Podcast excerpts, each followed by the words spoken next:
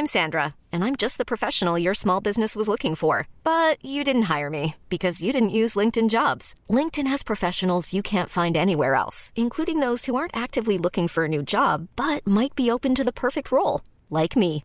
In a given month, over 70% of LinkedIn users don't visit other leading job sites. So if you're not looking on LinkedIn, you'll miss out on great candidates like Sandra. Start hiring professionals like a professional. Post your free job on linkedin.com/achieve today. Nous sommes de retour. Pour vous jouer un mauvais tour. Oh, t'es Oh. tellement rigolote J'ai entendu parler de ce dessin animé, c'est Capitaine Flamme. N'importe quoi. Euh, Mimi, tu vas nous parler d'un nouveau livre. Et oui. Enfin, pas d'un nouveau livre, j'imagine. non, je mais fais pas l'actualité, moi. Une La nouvelle chronique littéraire. Tout à fait. d'un livre. Et oui. Et de qu'est-ce que c'est? Alors, euh, de qu'est-ce que c'est? De quoi ça parle? C'est euh, Physics of the Impossible. Ok, Euh, carrément. Alors maintenant, voilà. on fait carrément dans l'an- dans On part dans l'international. Écoute, on va pas rester euh, franco-centré toute la vie. Non, en vrai, je vous rassure, il est sorti en français. C'est juste que comme ma grande sœur me l'a filé et qu'elle pèse, moi je l'ai en anglais parce que ma grande sœur euh, est de type trilingue. Donc toi, tu, Donc, tu lis en anglais. Parce que c'est pas de la fiction. Pour raconter ma petite vie, je ne lis pas de fiction en anglais parce que je rentre pas dedans. Mais aujourd'hui, on ne parle pas de fiction, mais de science-fiction. De quoi ça parle? Qu'est-ce que c'est? Alors, c'est un bouquin sorti en 2008 par euh, cette personne qui a quand même une belle brave tête, de a personnes. une bonne tête. C'est Michio Kaku, qui est un euh, physicien théoricien américain très très reconnu et qui a sorti ce bouquin qui étudie en fait la science-fiction et les technologies euh, futuristes euh, qu'on connaît et qui nous dit est-ce que c'est possible, est-ce que c'est probable, est-ce qu'on risque d'y arriver un jour, est-ce qu'on va se téléporter, avoir des robots qui se retournent contre nous et euh, aller vivre dans l'espace? C'est trop bien. C'est du sérieux ou Ah oui, bah il est pas trop là pour enfiler des perles, Michio Kaku, c'est un petit peu son domaine d'expertise.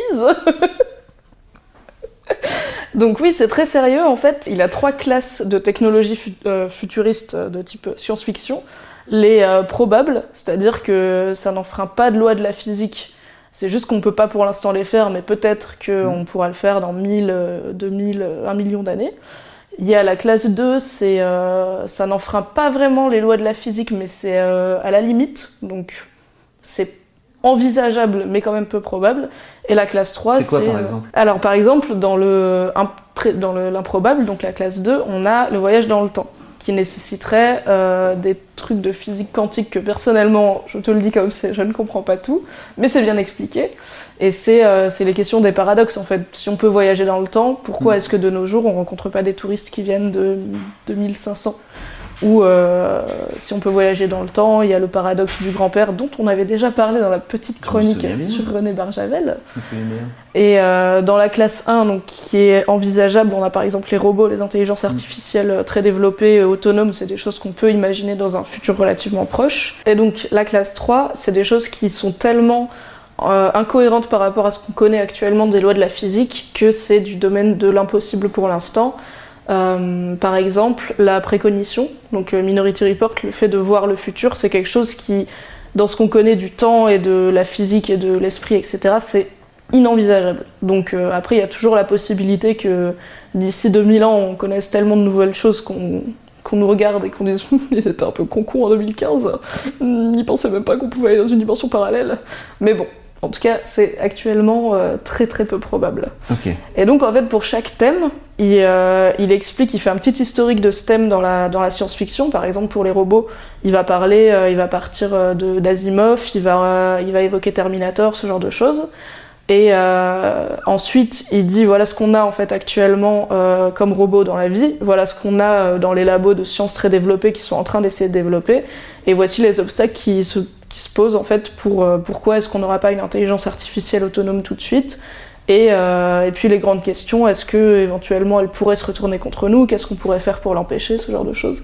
Donc c'est très geek, mais en même temps très accessible et ça donne un vrai, euh, une vraie vue d'ensemble de plein de technologies actuelles et de, de recherche et de développement qu'on connaît pas forcément jusqu'à ce que ça arrive dans la vie de tous les jours.